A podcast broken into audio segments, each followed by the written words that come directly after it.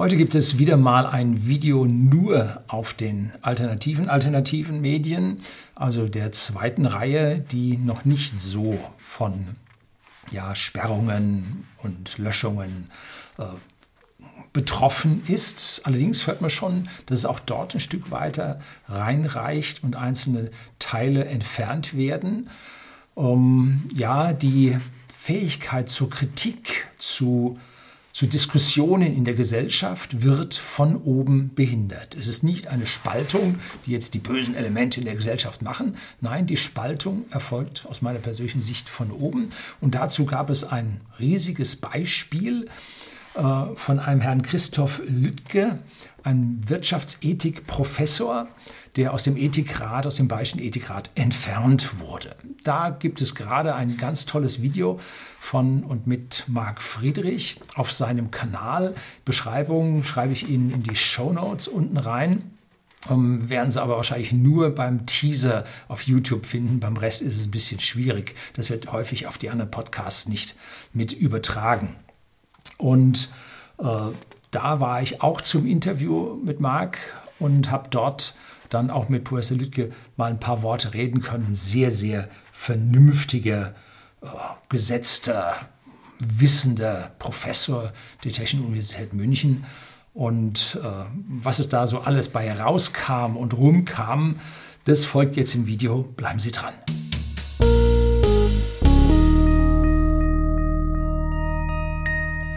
Guten Abend und herzlich willkommen im Unternehmerblog, kurz Unterblog genannt. Begleiten Sie mich auf meinem Lebensweg und lernen Sie die Geheimnisse der Gesellschaft und Wirtschaft kennen, die von Politik und Medien gerne verschwiegen werden.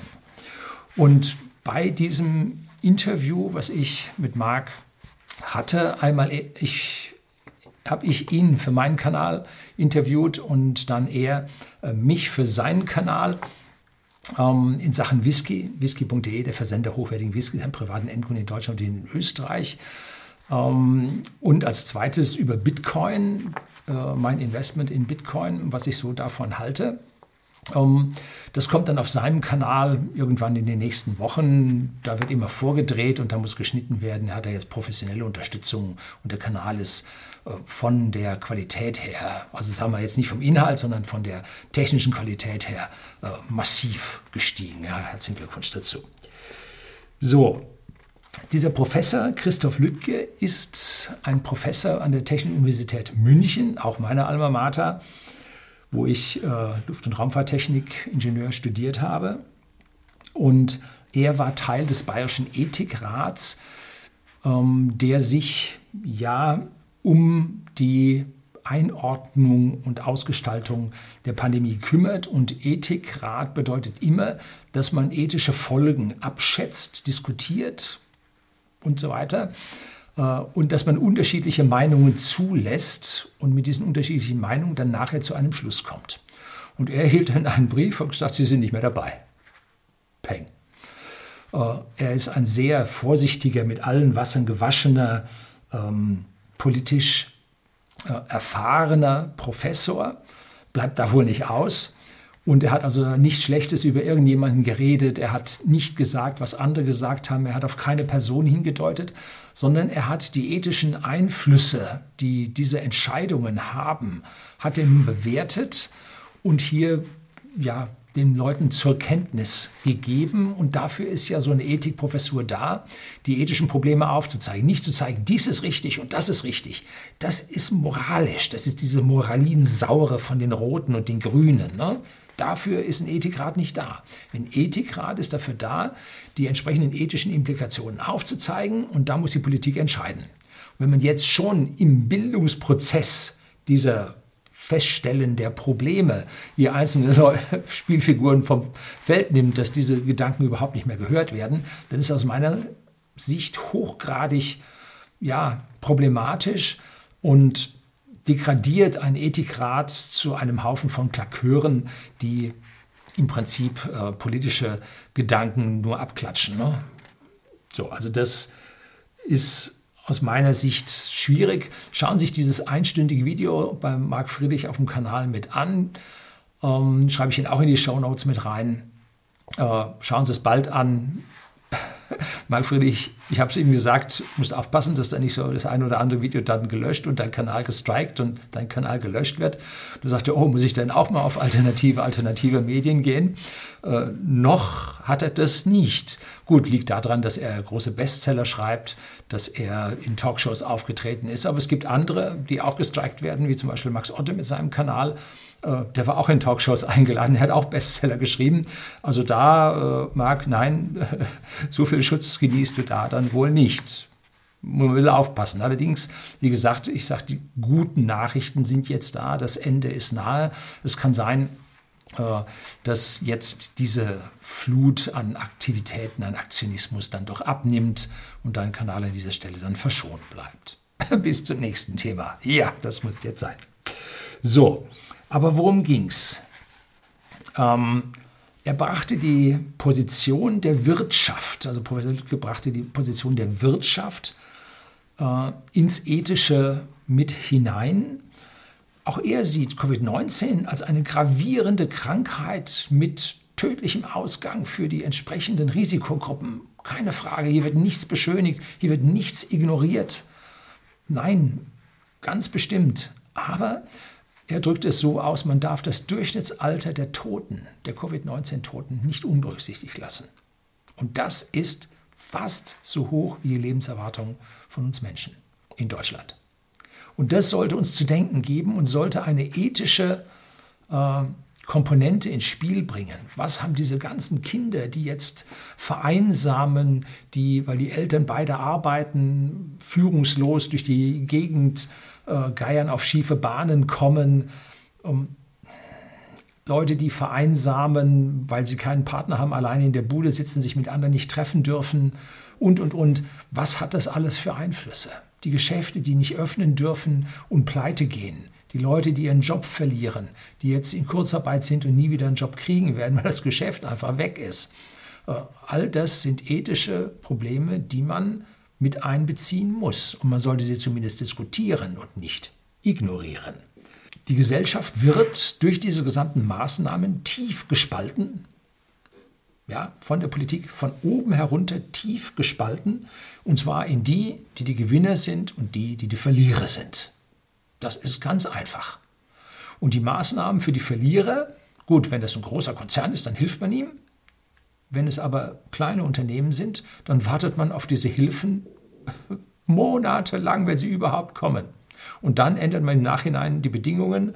Ähm, das ist jetzt von mir und nicht von Professor Lücke. Die, die Bedingungen, dass die Steuerberater sagen müssen, das für ein Wahnsinn, muss ich alles nochmal einreichen, weil die Bedingungen sich geändert haben, jetzt kriegst du nichts mehr und so weiter und so fort. Also eine Katastrophe, was dort für ein Spaltkeil in die Gesellschaft getrieben wird.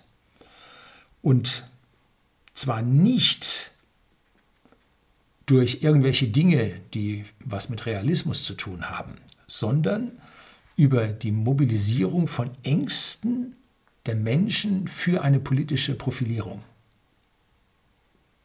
Politik macht an dieser Stelle zusammen mit ihren Instituten und den willfährigen Medien Angst. Und zwar auf höchstem Niveau. So. Jetzt also immer mehr in meine Gedanken, weniger in die Gedanken von Professor Lüttke. Aus meiner Sicht ist die Pandemie durch. Vorbei. Ne? Ähm, die dritte Welle findet aus meiner persönlichen Sicht nur noch auf dem Papier statt. Und die Bedrohungen, die jetzt durch die Mutationen hier an die Wand gemalt werden, muss man auch mal realistisch sehen. Schauen wir zu, es kam diese Mutation aus Dänemark. Oh, jetzt wird es ganz furchtbar. Kam nicht, ne? Dann kam die riesige Bedrohung jetzt aus der Mutation aus Großbritannien, aus UK. Die sind sowieso böse, die sind aus der EU raus. Oh, Teufel.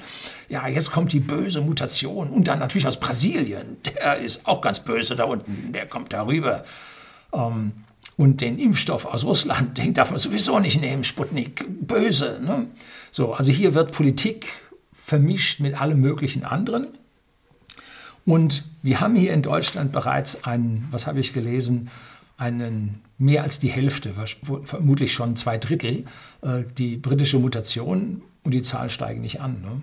sondern es geht eigentlich eher zurück. Und wie sich das fürs Frühjahr, für mehr Licht äh, und eine auslaufende äh, Grippesaison eigentlich zu erwarten ist. Die Zahlen der Inzidenz sind nur hochgegangen, weil wir viel, viel mehr messen. Und jetzt täglich soll man die Schüler messen und ja, wahrscheinlich morgens und abends. Äh, so, nur um die Inzidenz an dieser Stelle hochzuhalten, um jeden Einzelnen zu finden. Covid, Zero Covid ist das Ziel, was gar nicht gehen kann. Ähm, so, und Schon im letzten Video, am letzten Sonntag, habe ich Ihnen ja erklärt, warum das mit dieser ganzen Inzidenz völlig unsinnig ist, weil man die falsche Bezugsgröße hat. Sondern man sollte auf die Anzahl der Untersuchten, der Getesteten, sollte man die Inzidenz oder die, ja, die Inzidenzzahl beziehen und nicht auf eine festen äh, Anzahl an Einwohnern, diese 100.000. So, also man misst auf Teufel komm raus mit irren Anzahl an Tests, damit man ja noch jemanden findet für diese Inzidenz. Äh, Großbritannien ist trotz der britischen Mutation eigentlich durch. Ne? Dann heißt es, ja, die sind ja schon so geimpft. Der Impfstand der Briten ist zwar deutlich höher als bei uns, aber von Immunität her weit entfernt. Ne? Also nein. Also hier das als Argument heranzuziehen, passt nicht. Also die Briten sind ja schließlich auch 65 Millionen Einwohner. Ne? Wie soll es denn bei uns jetzt weitergehen, wenn man testet und testet und kommt nichts? Ne? Jetzt muss man nochmal Lockdown und wieder ein Lockdown. Und ja, Söder hat sich schon versprochen. Bis nach Oktober hat er gesagt, hat er aber Ostern gemeint. Ja, oder er hat Oktober gemeint und es auch gesagt. Ja, das weiß man jetzt nicht. Habe ich auf dem Facebook-Kanal gepostet, diesen schönen kleinen Versprecher von Herrn Söder. So. Ähm, mittlerweile findet ein Umdenken in der Politik statt. Man beginnt sich von der Inzidenz zu lösen. Ja, auch wenn wir nicht die hellsten Kerzen auf der politischen Torte in Berlin und den Landeshauptstädten brennen haben, äh, ein bisschen brennen sie doch. Also sie sind nicht ganz beratungsresistent.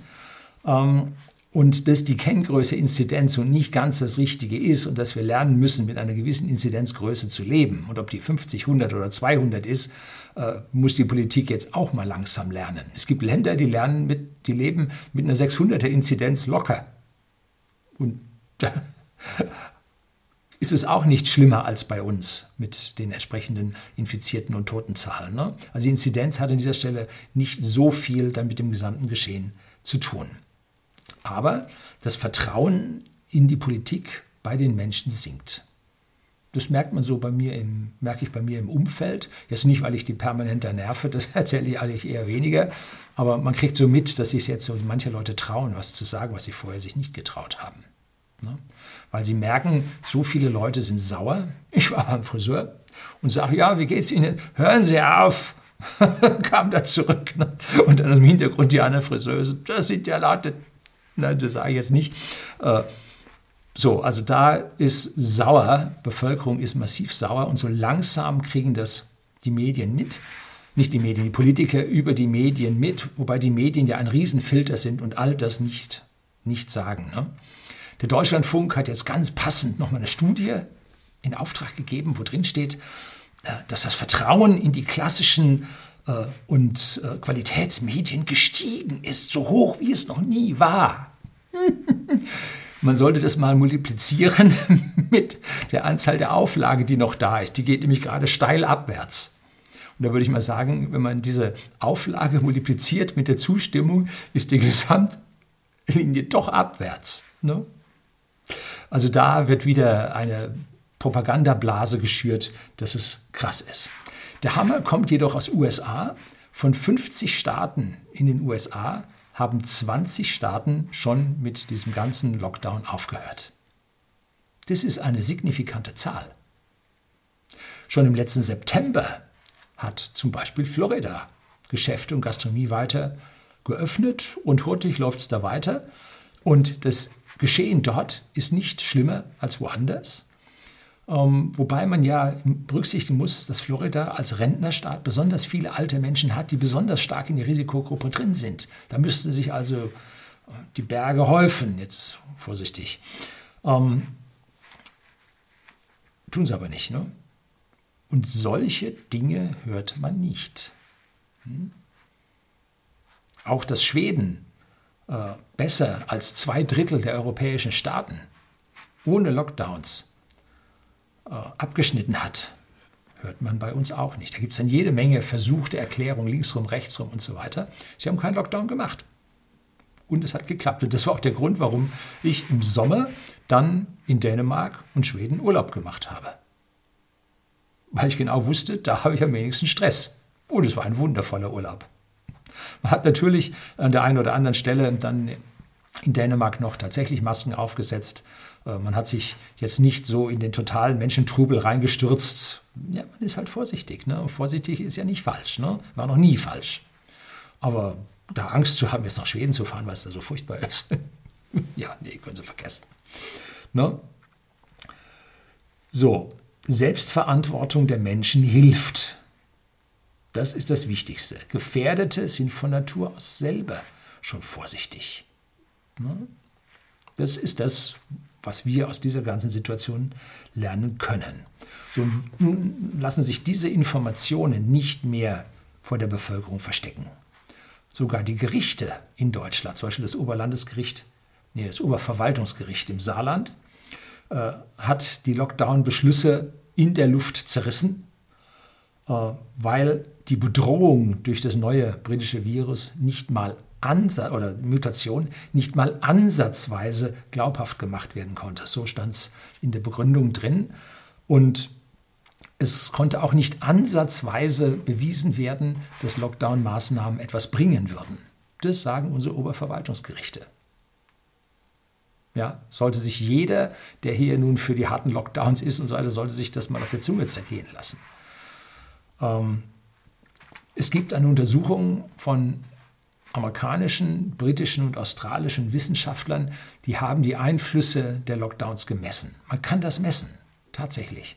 Und dann kann man Einflussfaktoren sehen. Und die haben ganz klar gezeigt, wo die Ansteckungen passieren. Schulen, Universitäten und Versammlungen mit mehr als einem Dutzend Teilnehmer. Also in abendlichen Ausgangssperre zu verhängen, damit sich da fünf oder sieben Jugendliche nicht treffen, bringt nichts ne? äh, Geschäfte zu schließen, weil dort pro Quadratmeter äh, oder sagen wir pro 40 Quadratmeter äh, mehr als ein Mannequin rumstehen würde, äh, bringt genau nichts. So, und das hat man wissenschaftlich nachgewiesen. Diese Studie ist auch rund um die Welt gegangen, wird aber von den Politikern nachhaltig ignoriert. So. Da haben sie sich jede Menge Leute, die im Gastro-Business, im Hotelier-Business äh, ja, befinden äh, und Einzelhandel natürlich, äh, Touristik und so weiter, haben sich also da einen Gegenwind eingefangen, der nicht mehr unter dem Teppich zu halten ist. Auch mit der Voreingenommenheit unserer öffentlich-rechtlichen äh, Medienanstalten und unseren sogenannten Qualitätsmedien äh, lässt sich das nicht mehr verbergen, dass diese Leute sowas von stinkesauer sind, ähm, dass das einen riesigen Einfluss aufs Wahlergebnis haben wird. Und was anfangs so toll aussah, harter Lockdown, CDU-Zahlen so hoch, jo, so schaut es nicht mehr aus, ne? sondern so. Ne? Und jetzt müssen Sie zuschauen, wie kriegen Sie die Kurve? Da kommen wir gleich noch ein bisschen stärker drauf. So, wie war es denn bei mir? ich habe hier eine ganze Menge Gegenwind bekommen. Sie sind ja ein Hysteriker und die anderen haben gesagt, Sie sind ein Verharmloser. Und dann äh, dachte ich mir, was? Der eine sagt, ich bin Hysteriker, der andere sagt, ich bin Verharmloser. Ähm, haben Sie es denn nicht mitbekommen? Nun, die schauen sehr selektiv mal ein Video, mal ein anderes Video, schauen nicht aufs Datum, von wann das ist. Der normale Weg ist, wenn eine Bedrohung auf einen Menschen zukommt, Vorsicht. Vorsicht ist die Mutter der Porzellankiste. Das ist ein uralter Spruch von meinen Großeltern. Da muss man richtig aufpassen, dass einen irgendeine schwierige Geschichte nicht erwischt. Deshalb ist Vorsicht besser. Vorsicht ist besser als heilen.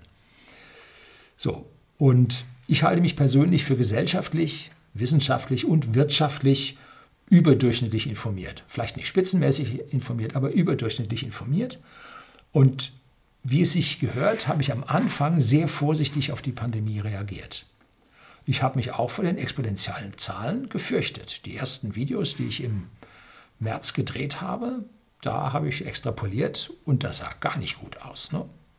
Ich bin aus, davon ausgegangen, dass wir hier auf dem Seeshafter Friedhof 100, 120 Gräber sehen könnten, wenn die Pandemie tatsächlich so heftig kommt, wie sie hätte kommen sollen, angeblich. Ne? So, genauso hat auch Professor Lütke, Lütke oder Lütgen, Lütgen, glaube ich, heißt er. Ne? Ja, tut mir leid jetzt. Ach. Namen. Einmal habe ich hier Lütke geschrieben, einmal Lütgen. War ich etwas zu schnell beim Schreiben. Ja, Sie wissen, wen ich meine. Ähm, so hat er auch reagiert. Und wenn man dann aber die Zahlen und Einflüsse und die Wirkungsweise der Tests äh, realisiert hat und sich damit beschäftigt hat, dann war bei mir äh, Anfang Juni die Sache mit dieser übertriebenen Vorsicht zu Ende. Am 19.06.2020 habe ich ein PCR-Video über die Qualität von PCR-Tests gedreht. Und damit können, haben Sie hier Beweiskraft, dass bei mir da die Vorsicht dann zu Ende war. Das heißt, bei mir war von März, April, Mai äh, war ich sehr vorsichtig, bis man wusste, was so passiert. Und als die rund um mich herum nicht wie die Fliege starben, habe ich gesagt, kann so schlimm nicht sein, habe dann weitergegraben und dann findet man was. Ne? So, äh, das ist jetzt hier der Beweis für die Leute, die mir übertriebene Angst vorwerfen. Hat mir letztlich wieder einer drunter, Lüni, Sie haben übertriebene Angst und so. Nee, habe ich nicht. So, ich hatte nur Vorsicht. Am 24.07.2020 habe ich dann ein Video veröffentlicht, habe ich Angst vor Covid-19. So, da waren alle Punkte drin, um die es heute geht. Es war alles damals schon bekannt. Ende Juli war es durch für denjenigen, der sich dafür interessiert hat. Ne? Und worum ging es? Hohe Vitamin D, hohe Vitamin C-Werte, Abwehr hoch. Dann sollte man mal auf seine Blutgruppe gucken. Hat einen hohen Einfluss. Dann gucken, was man für Vorimpfung hat. Sieht so aus, wenn ich 30 Mal gegen Grippe geimpft bin, dass da eine ganze Menge Schutz auch vor modifizierten Grippen, auch wenn es jetzt ein Coronavirus statt einem HXNY ist, ähm, aber da scheint äh, ein gehöriger Vorschutz mit dabei zu sein. Dann das Alter, dass sie unter 80 sind, dann die eigene Fitness, dann die Vorerkrankungen, die man hat. So, und das habe ich da alles aufgezählt und da war klar, ich habe kein Bedenken mehr, mich auch einer Covid-Infektion auszusetzen. Natürlich bin ich so vorsichtig und setze mich nicht vorsätzlich aus. Blödsinn. Ne? Tut man nicht. Weil der Virus kommt und der Virus geht und wenn man sich nicht infiziert hat, ist es sicherlich besser für einen, als wenn man das Ding gehabt hat. Und wer dann nun kommt, man muss 50 Infektionen gehabt haben, damit man äh, äh, einen Schutz hat, damit das Immunsystem trainiert ist, habe ich zwei Antworten dagegen. A, wer Kinder hat, der hatte das aus dem Kindergarten mitgebracht, aus der Schule mitgebracht. Und B, in der Steinzeit hatten wir das nicht. Da waren wir relativ voneinander getrennt. Und wenn wir so hohe Infektionszahlen über die Globalisierung bekommen, dann ist das zu unserer genetischen Vorkonditionierung ungewöhnlich. Da fahren wir auf dem Notlaufprogramm unseres Immunsystems. Ja, sollten wir auch berücksichtigen. So. Und da war für mich ab diesem 24.07., also schon Tage vorher, bevor ich das veröffentlicht hatte, 14 äh, Tage vorher war für mich also schon alles vorbei. Und dann ging der Urlaub ja nach Dänemark und nach Schweden. Da konnte man leben, so ziemlich so wie bisher. Natürlich ist man vorsichtig, hält Abstand von Schniefen und Niesen. Wobei jetzt die Heuschnupfensaison kommt, da wird es ein bisschen schwieriger, das rauszukriegen, ob da einer einen Heuschnupfen hat oder ob da einer Covid hat. Äh, keine Frage. Man ist ja nicht blöd. Ne? Die Todeszahlen nehmen bei uns gravierend ab. Wir sind runter auf 200 bis 300 Personen täglich, die sterben, und zwar an und mit und vor allem sollte man auf das Durchschnittsalter der verstorbenen Personen gucken. Ne? Und in Deutschland sterben täglich 2750 oder so. Und natürlich gibt es jüngere Personen, die kerngesund im Leben stehen und daran fies erkranken, Langzeitfolgen behalten und auch darunter versterben. Natürlich, das will ich nicht abstreiten. Aber es kommt auf die Anzahl dieser Personen an. Und das sind halt nur sehr, sehr, sehr wenige, vergleichbar mit der Anzahl an Verkehrstoten bei uns. Hm? Das sollte man sich an dieser Stelle klar machen. Wir verbieten ja auch nicht das Autofahren. Und dann kommt natürlich immer das Argument mit den überfüllten Intensivbetten, dass unser Gesundheitssystem an die Grenzen kommt. Ne? Auch das zählt nicht wirklich. Gibt es drei Gründe für. A, wir haben über die Covid-19-Pandemie 6000 bis 7000 Intensivbetten bei uns abgebaut. Hallo, jemand zu Hause? Abgebaut. Ne? Fragen wir uns, warum? Haben die uns einen Mummenschanz vorgeführt? Haben die unser Gesundheitssystem alleine gelassen? 20 Krankenhäuser wurden im vergangenen Jahr geschlossen. Hm, was haben die gemacht? Alles Fragen über Fragen, aber es kann nicht so schlimm gewesen sein, weil man 6000, 7000 Krankenhausbetten, also Intensivbetten abgeschafft hat. So schlimm kann es nicht gewesen sein. Und es hat schon früher Überfüllungen der Krankenhäuser und der Intensivbetten gegeben, so zum Beispiel 2015 oder 2017, 2018 mit damaligen Grippeepidemie. Die wurde nicht als Pandemie ausgerufen, hat aber vergleichbare Todeszahlen in Europa gezeigt, 350.000. Äh, ja, das ist zumindest mal die, die gleiche Größenordnung, wie es dann Covid-19 zeigt. Und äh, man hätte mehr Personal aufbauen können. Hat man auch nicht gemacht. Ne? Man sagt, es fehlt an Pflegern. Ja, was hat man ein Jahr Pandemie gemacht, wenn die alle sagen, das kommt, drei Wellen, unbedingt und so. Was hat man denn gemacht? Nichts. Ne? Warum hat man nichts gemacht? Ist es vielleicht fake? Ist es vielleicht nur normal? War man blöd?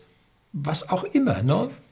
Äh, und die dritte Geschichte ist, wenn es zu solchen, also noch zu Punkt B dazu, wenn es diese Überfüllung gab, was macht man dann? Dann fährt man 50 Kilometer weiter. Das hat bislang immer bei uns funktioniert. So, also an dieser Stelle diese überfüllten Intensivbetten, schwierig. Auf der anderen Seite gibt es ja die Indikation äh, einer Erkrankung des Atmungstraktes, respirative System oder wie man das alles nennt. Äh, und da sind diese Erkrankungen, andersartige Erkrankungen, neben Covid-19, sind so gut wie weg. Auch andere Erkrankungen nach Grippe, normale Grippe, so gut wie weg. Also das entlastet unsere Intensivstationen ganz gewaltig. Ne? So, also an der Stelle ist dann die ganz, ganz große Sache, diese Intensivbetten, die nicht ausreichen, das Argument für mich zählt nicht wirklich. Ne? Das Hauptproblem ist jetzt, wie die Politik ohne Gesichtsverlust aus dieser Sache wieder rauskommt. Auch wenn die Gegner dieser Maßnahmen versuchen, all diese Dinge zu unterdrücken, so läuft doch die Information zwischen den Bürgern auf unter, auf Graswurzelebene weiter. Ne? Und wenn sich 10 Prozent der Bürger von der aktuellen Politik abwenden, und alternativ wählen. Jetzt meine ich nicht die eine alternative Partei, äh, sondern auch die vielen Kleinparteien, die jetzt überall in der Munde der Leute sind, äh, dann ist es ein Desaster für die Politik. Und ich habe letztes Jahr über die äh, CDU ein Video gedreht, äh, wie die gerade hier in den Orkus der Geschichte sich versenkt. Ähm, dann hat das mit einen Grund, was am Anfang für die Vorsicht dermaßen eine Zustimmung brachte, bringt jetzt für das Beibehalten der Zwangsmaßnahmen ihnen einen massiven Nachteil. Und wenn sie da nicht sehr bald nachlassen und vor allem nicht mehr auf diese Medien hören, die ihnen nur das spiegeln, was sie hören wollen, wie sie in ihrer eigenen politischen Echokammer sitzen, dann geht das für sie böse aus. Mitleid habe ich keines. Äh, man sollte vorher sein Gehirn einschalten und die Reichweite seiner äh, Taten auch überlegen. Und wie gesagt, ich glaube nicht, dass die hellsten Kerzen auf der politischen Torte bei uns brennen. Ne? Man steht vor einem geordneten Rückzug. Und das geht natürlich nicht von heute auf morgen. Und Deutschland wird als ängstlichste Nation der Welt, ja, Sie kennen den Begriff German Angst, der weltweit als Fremdwort unterwegs ist für ängstliche Nationen. German Angst. Ähm, wir werden natürlich als letztes mit dieser ganzen Geschichte äh, reagieren. Aber wir werden reagieren. Die Inzucht zwischen öffentlich-rechtlichen Medien, den sogenannten Qualitätsmedien und der Politik wird zum Sommer sein Ende in dieser Sache finden müssen. Da wird man dann auf andere Dinge wieder gehen müssen. Ähm, und damit wird es zum Sommer bei den meisten Ländern vorbei sein. Einen zweiten Ausfall des Urlaubs werden sich diese Länder nicht mehr nehmen lassen. Denn da fehlt es jetzt nicht nur bei den Hoteliers, sondern es fehlt dann auch bei den Staaten. Es fehlt dann weiter oben in der Nahrungskette. Äh, das werden sich nicht viele äh, erlauben wollen. Und wer bei uns sehr viel Angst hat, der wird seine Impfung bekommen. Ähm, man wird aber die Menschen nicht zur Zwangsimpfung verdonnern können, weil die Gerichte noch dagegen sind. Natürlich, äh, die Gerichte werden politisch besetzt und folgen damit ja einem Dienstalter nach den politischen Veränderungen. Aber sie sind langsamer. Das heißt, wenn das politische Fähnchen in eine Richtung dreht, schwenkt die Judikative ganz langsam nach.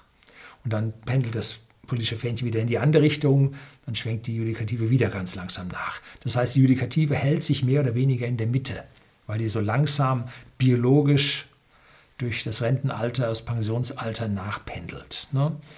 Äh, deshalb werden sie die Zwangsimpfung nicht durchbekommen. Auch wenn die Mehrheit der Politiker, wie es jetzt so klingt, der Mainstream-Politiker hier für Zwangsimpfungen sich ausspricht, oder es klingt zumindest klingt es so, und Karl Lauterbach warnt, ähm, wird es doch über die Judikative aus meiner persönlichen Sicht nicht dazu kommen. Dazu gibt es einfach zu viele Impfgegner, zu denen ich nicht gehöre. Ich bin im Leben sicherlich 30 Mal gegen Grippe geimpft und 20 Mal gegen noch andere Geschichten. Ja, wenn man nach Asien fährt, da holt man sich noch eine ganze andere Menge Impfungen mit an Bord. Ähm, und ich bin dabei nicht weich in der Birne geworden. Na gut, manche sagen das, aber ich glaube es nicht. Ähm, ich sehe mich schon im Vollbesitz meiner geistigen Kräfte und auch meiner körperlichen Kräfte. Also da hat mir das ganze Impfen nicht geschadet. Fluglinien, so wie Qantas, wollen also nur noch Geimpfte befördern, äh, die werden sich noch umschauen.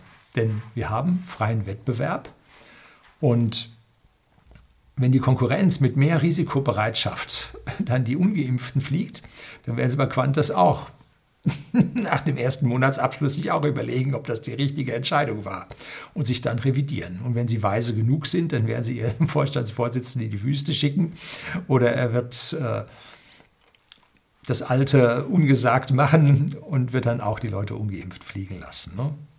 Ja, die Bereitschaft von den Fluglinien ist mit Sicherheit da. Man muss nur anschauen, wie die die Leute nach Malle geflogen haben. Ne? Da konnte Politik wettern und schimpfen und alles, wie sie wollte. Die Fluglinien sind nach Malle geflogen. Und die Politik hatte nicht die Macht, über die aktuellen Gesetze, die da vergeben wurden, hinwegzukommen. Und da schaut es sehr, sehr böse aus, was unser lieber ehemaliger Innenminister de Maizière wollte. Was wollte denn der? Der wollte das Grundgesetz ändern und einen Passus einfügen, dass die Regierung den Ausnahmezustand ausrufen kann. Das muss man sich auf der Zunge zergehen lassen. Das ist es sagte eine Größe unter unserem damaligen unsäglichen Regime, was den Zweiten Weltkrieg losgetreten hat. Äh, wer die Macht über den Ausnahmezustand hat, hat die Macht über die Nation. So. Und hier will die Politik die Macht oder die Regierung oder die Regierungsparteien wollen die Macht über den Ausnahmezustand. Das sollte man sich dreimal überlegen, ob man so eine Partei überhaupt noch wählen kann. Ne? Schlimm. So, also aus meiner Sicht ist zum Sommer alles vorbei. Und die Ängstlichen, wie gesagt, lassen sich impfen und fahren nicht weg. Und die Unängstlichen, die machen das. Äh, die werden natürlich hin und wieder mal eine Maske aufsetzen. Die werden sich separiert in den Restaurants setzen. Man wird Schutznahmen weiterhaben. Aber im Prinzip wird alles so weitergehen wie wir das im letzten Sommer hatten. Und das war's dann. Das ist meine Überzeugung. Ich kann mich natürlich irren. Niemand ist unfehlbar. Aber so sehe ich das. Aber im Hintergrund kommt jetzt eine neue Gefahr auf. Und zwar nennt sich die Inflation. Die Preise nach Malle waren schon Faktor, wie viel? Zwei, drei höher als normal. Wenn Restaurants öffnen, müssen sie die verpasste Knete wieder reinholen. Ne? In Seeshaupt hier hat am Sportplatz ein Restaurant pleite gemacht. Über Covid-19, über den Lockdown. Und äh, jetzt hat zum 1.3. oder 1.4. hat ein neues Restaurant aufgemacht. Ein neuer äh, Wirt da drin, der regionale Hamburger anbietet. Seeshaupter Bier, Seeshaupter Fleisch, äh, also alles regional, alles öko. und der nimmt für einen Hamburger zwischen 12 und 15 Euro. Das sind immer Preise. Ne? Und die Leute nehmen es an, weil sie endlich mal wieder was anderes haben, endlich mal wieder was bekommen, äh, Abwechslung haben. Die nehmen das an. So, die sind bereit, dieses Geld auszugeben. Warum? Nun, weil sie vorher das ganze Geld nicht ausgegeben haben. Das deutsche Sparquote ist von 13 Prozent, also langjähriges Mittel 10 bis 11 Prozent. Letztes Jahr waren es schon auf 13. Äh, mittlerweile stehen sie auf 18 Prozent Sparquote. Also die Gelder sind da und die Gelder warten darauf auszugeben und die Leute sind bereit, dieses Geld auszugeben. Und das ähnelt so vor 100 Jahren. Da hatten wir den großen Krieg. Damals hieß er nicht Erster Weltkrieg, weil es den zweiten Jahr noch nicht geben konnte. Da war es der große Krieg. Und danach äh, ging es dann richtig in die Party rein, die Roaring Twenties. Und dann ging es ab in die Inflation. Ne? Äh, weil einfach, was kostet die Welt und ich gebe es aus und die steigenden Preise und irgendwann lässt sich es nicht mehr halten. Und dazu hat die EZB ein parabolisches Wachstum der äh, Zentralbankgeldmenge angestoßen. Die Billionen gehen in zweistellige Billionen Euro Beträge knallt das jetzt hoch, was ausgegeben ist und noch ausgegeben werden soll. Und das schwappt über mittlerweile in die Realwirtschaft. Findet sich in Inflationen, in äh, Immobilien, Aktien wieder und noch sehr verdeckt in den Verbraucherpreisen. Hauptsächlich deswegen, weil man jetzt kaum was ausgeben kann. Ne? Ähm, aber achten Sie drauf, wie die Preise steigen, ob hier die Inflation anzieht. Die einzige Chance für die Politik, von, sich von ihren Schulden zu lösen, ist mehrere Jahre Inflation im 8, 10, 12 Prozent Bereich. Mehrere Jahre. Und das würde zu einem sogenannten Soft Landing führen, weil die Schulden inflationiert werden. Die Leute arbeiten und die Arbeitgeber müssen mehr Geld bezahlen. Äh, dann geht das so langsam wieder hoch. Äh, und es hält sich, wer arbeitet, hält sich dran. Man kann der Inflationierung, kann man die Rentenstücke runterdrücken, kann man die ganzen Sonderzahlungen runterdrücken und so. Da kann der Staat sich dann über die Inflation äh, sanieren. Aber wenn die Inflation nicht haltbar ist und hochknallt, 40 Prozent im Monat, das ist ungefähr die Grenze für die Hyperinflation. Dann wird es richtig schwierig äh, und dann sollte man seine Knete aus dem monetären System schon heraus haben. Und das haben halt 97, 98 Prozent der Deutschen eben nicht. Ne? Schauen Sie sich bei mir die Serie über Vermögen, Vermögensbildung an. Da wissen Sie, wie Sie das rausbekommen. Ne? So, wie bin ich denn persönlich jetzt zum Abschluss durch die Krise gekommen? Eigentlich ganz super. Ich habe im Herbst, wo wir im Weihnachtsstress bei whisky.de, dem Versender hochwertigen Whiskys, einen privaten Endkunden in Deutschland und Österreich haben. Da geht es nämlich Faktor zweieinhalb äh, zum Sommer hoch. Zum Winter äh, habe ich im Herbst meinen Urlaub in Griechenland auf Santorini verbracht. Flieger mit Maske geflogen und dann tollen Urlaub auf Santorini gehabt. Äh, dann über den Winter ein Boom im Geschäft, weil die stationären Läden ja alle zu hatten. Die haben dann bei uns gekauft. Da hatten wir nur Probleme, die entsprechenden Mengen herzubringen. Und auch da droht die Inflation, dass einfach die Lieferketten so ausgelastet sind, dass da die Preise automatisch höher gehen. Ne? So, also auch da droht die Inflation. Ähm, und dann äh, nach dem Weihnachtsgeschäft haben wir dann Entspannungsurlaub auf Teneriffa gemacht. Auch da wieder mit Maske geflogen, wussten wir, wie es geht. PCR-Test extra gemacht, gut, ein bisschen aufwendiger, ging aber auch. Und es war alles komplizierter, aber es war machbar. Und wie gesagt, im letzten Sommer dann Dänemark und Schweden. Äh, ja, hat alles wunderbar funktioniert. Unsere Firma ist vollkommen dezentralisiert. Die Leute hocken überall zu Hause, äh, sind mit einer virtuellen Telefonanlage auf der alten Telefonnummer der Firma erreichbar. Alle arbeiten sie remote auf dem Rechner, haben ein bisschen Lizenzen, Memory nachstecken müssen. Jetzt brauchen wir einen neuen Server. Ähm, muss ich auch demnächst mal drüber berichten. Und tja, ich habe mir halt keine Angst machen lassen und ich habe mein Leben so weitergelebt, wie ich das wollte und wie ich es gemacht habe.